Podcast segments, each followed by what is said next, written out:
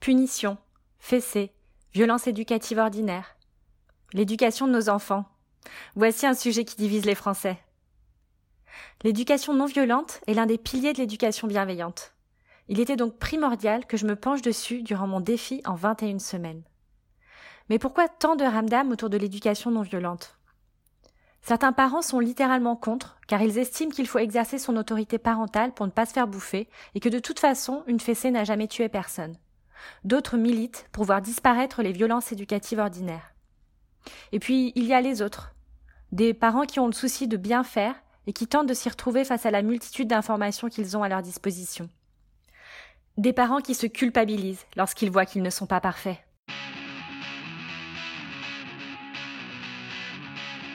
Comment vivre l'éducation non violente au quotidien? Je suis Emma Lagarigue, déculpabilisatrice parentale et auteure du blog Parents plus qu'imparfaits. L'éducation non violente, c'est quoi exactement? Commençons par le commencement. L'éducation non violente, c'est quoi? C'est le fait d'employer une méthode visant à faire grandir un enfant sans violence éducative ordinaire, qu'on appelle les VEO. Ok, mais euh, en fait, c'est quoi les VEO Selon le site Stop VEO, les VEO sont des violences physiques, psychologiques ou verbales utilisées envers les enfants à titre éducatif, communément admises et tolérées. Voici quelques exemples claques, fessées, tapes, humiliation, chantage affectif, moquerie. À ma connaissance, il n'existe pas de liste officielle des VEO. Toutefois, le collectif Enfance épanouie dresse une liste détaillée de VEO. Ce collectif classe les violences éducatives ordinaires en six catégories. Les violences physiques, comme taper, mettre une fessée, tirer les oreilles, pincer, etc. Les violences psychologiques, comme faire peur, rabaisser, faire preuve de laxisme, se moquer, punir, etc. Les violences culturelles, imposer nos coutumes, notre religion, percer les oreilles, circoncire, etc. Les douces violences, presser l'enfant, le mettre devant la télé pour avoir la paix, le forcer à rester à table, etc. Les maltraitances, coups de pied, douches froides, attouchements sexuels, viols, insultes, etc. Les violences médicales, décalotées, suppositoires, etc. Pour voir le listing du collectif Enfance épanouie, je vous donne rendez-vous sur leur site internet. Si tu souhaites être conseillé, il existe également un groupe fermé Facebook auquel tu peux adhérer, qui s'appelle Enfance épanouie, échange et conseils sans VEO. Au secours, j'utilise des VEO au quotidien. Et cette garce de culpabilité refait surface. Et voilà, pendant que je me suis plongée dans mes recherches, un sentiment très désagréable est monté en moi, la culpabilité. Je réalise à ce moment-là que je suis très loin d'être un parent parfait, puisque les douze violences font partie de notre quotidien. Comme presser l'enfant, le moucher sans le prévenir, épeler un mot ou le dire en langue étrangère afin qu'il ne comprenne pas, sentir ses fesses et lui dire qu'il ne sent pas bon. Est-ce que c'est pareil pour toi lorsque, partant d'un bon sentiment, tu tâches d'en savoir plus sur les VEO ou sur la parentalité positive et qu'au final, tu te sens super mal car tu te rends compte que tu es encore loin d'être un parent bienveillant? S'il t'arrive ou qu'il t'est déjà arrivé de donner une fessée à ton enfant, de lui faire du chantage, de crier après lui, de le forcer à faire des choses, et que tu lis mon blog ou que tu écoutes mes podcasts, c'est probablement que faire cela te rend très mal et te fait culpabiliser. Je te comprends. Rien de pire que de lire la peur dans les yeux de nos enfants lorsqu'ils nous regardent. On perd pied, ainsi que le peu d'estime de soi qu'on avait. Tu sais, c'est un défi au quotidien de sortir des VEO, car cela fait partie de nous. Nous avons été éduqués ainsi. Mais le fait de t'informer prouve que tu as envie de t'améliorer, que tu acceptes de te remettre en question. Et rien que pour ça, je te le dis, tu es un super parent, car sincèrement, ce n'est pas le cas de tout le monde. Comment mieux appréhender l'éducation non violente sans me culpabiliser? On ne sera jamais des parents parfaits, car dis-toi bien que les parents parfaits n'ont jamais eu d'enfants. Alors acceptons-le et tentons de nous améliorer petit à petit. Laisse-moi te donner trois axes qui te permettront, j'espère, de mieux vivre l'éducation non violente et la parentalité positive de façon générale. Axe numéro 1, Teste uniquement les outils de la parentalité qui te parlent, ceux que tu penses constructifs pour toi et ta famille, et que tu peux t'approprier. Axe numéro 2, persiste. Utiliser peu d'outils de la parentalité, c'est ok, mais laisser tomber au moindre échec, ça l'est moins. C'est tout à fait normal de se sentir découragé lorsqu'on ne voit pas toujours de résultats à court terme. Le pire, c'est lorsqu'on a des enfants qui ne sont plus en bas âge. S'ils voient nos méthodes éducatives évoluer, cela, cela peut les déstabiliser et produire dans les débuts l'effet inverse de ce qui était recherché.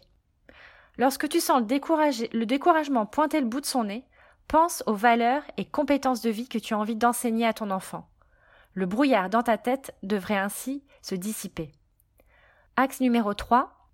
Pas la peine de faire des, des recherches de listes euh, de violences éducatives ordinaires et de te les coller sur ton frigo ou sur un tableau Pinterest. Lorsque tu as un doute si ce que tu dis ou tu fais est constructif, pose-toi la question suivante. Est-ce que ce que je dis ou je fais à mon enfant lui fait du bien ou du mal? En répondant à cette question, non seulement tu feras ce qui est bon pour ton enfant, mais en plus tu seras en phase avec tes propres valeurs et lignes de conduite familiale. Et moi alors, j'en pense quoi? Tu te poses peut-être la question. Les douze violences. Comme je te disais, il m'arrive, sans m'en rendre compte, d'utiliser des douze violences au quotidien. Mais je constate aussi que selon les listings, les douze violences peuvent être très différentes, en fonction de la personne qui a dressé la liste. Je vais te dire le fond de ma pensée à propos des douze violences. Je trouve ça très bien que ces listes existent, car elles permettent une réelle prise de conscience et une remise en question profonde. Toutefois, je pense que ces dernières sont à aborder une fois que les maltraitances, les violences physiques ainsi que les violences psychologiques ne sont plus employées. Comme je dis souvent, prenons les choses les unes après les autres et essayons de nous améliorer pas à pas. Arrêtons de nous imposer trop de pression. Et puis quand je vois le nombre de Français qui revendiquent le droit de frapper leurs enfants, je me dis que si les différentes listes de 12 violences, de 12 violences passaient entre leurs mains, le message de l'association Stop VEO Enfance sans violence risquerait d'être mal, mal perçu et mal compris. Donc être sensibilisé aux 12 violences, oui, mais passer à l'action uniquement si on est certain de ne plus exercer aucun autre type de violence. On va dire que c'est le niveau confirmé des, parents bienveillants, quoi. Les violences physiques et psychologiques. Un livre qui m'a beaucoup inspiré sur le sujet des VEO et sur les violences physiques et psychologiques en particulier, c'est le livre Vivre heureux avec son enfant du docteur Catherine Guéguen. Ces mots m'ont bouleversé et même révolté. J'ai pris conscience de certaines choses qui ne sont finalement que du bon sens. Je vais t'avouer quelque chose. Je suis quelqu'un d'extrêmement empathique, mais là où je n'ai aucune empathie, c'est pour les personnes qui sont fières d'utiliser des violences physiques et psychologiques sur leurs enfants. Je peux comprendre pourquoi on peut être amené à employer ces méthodes, et je t'invite d'ailleurs à écouter euh, mon podcast Les punitions et récompenses sont-elles efficaces? Mais une fois qu'on est informé, je ne comprends pas pourquoi certaines personnes restent campées sur leur position et refusent de remettre leur méthode éducative en question.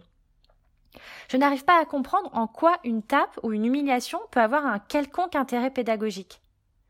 Je n'arrive pas à comprendre pourquoi on n'a pas le droit de frapper un adulte ou de lui imposer des violences psychologiques, mais qu'on a le droit de le faire aux enfants. Je n'arrive pas à comprendre pourquoi on dit à un enfant de ne pas s'en prendre à un plus petit alors que certains adultes s'en prennent aux enfants. Je n'arrive pas à comprendre en quoi faire souffrir physiquement et psychologiquement un enfant afin d'éveiller chez lui crainte et soumission permet de l'éduquer et d'en tirer de la satisfaction. Je n'arrive pas à comprendre comment on peut tisser des liens avec notre enfant s'il nous craint. Je n'arrive pas à comprendre en quoi un enfant peut se sentir sécurisé, serein, sûr de lui et avec une bonne estime de lui si l'éducation qu'il reçoit est basée sur la crainte et l'obéissance. Je n'arrive pas à comprendre en quoi faire passer à son enfant le message j'ai le droit de te faire physiquement ou psychologiquement du mal pour obtenir le bien favorise les comportements qui sont en phase avec notre éthique et nos valeurs. Je n'arrive pas à comprendre en quoi un enfant qui n'est pas respecté en tant que personne peut être respectueux avec les autres et envers lui-même. Je n'arrive pas à comprendre en quoi isoler ou humilier un enfant peut lui permettre de se sentir compris et valorisé. Et surtout, je n'arrive pas à comprendre pourquoi on appelle agression le fait de frapper un adulte, cruauté le fait de frapper un animal, mais éducation le fait de frapper un enfant. Et toi, Comment te sens-tu face à ce, sujet qui divise? Est-ce qu'il t'arrive de culpabiliser? N'hésite pas à me partager ton ressenti en commentaire ou à m'envoyer un, email à emma au singulier.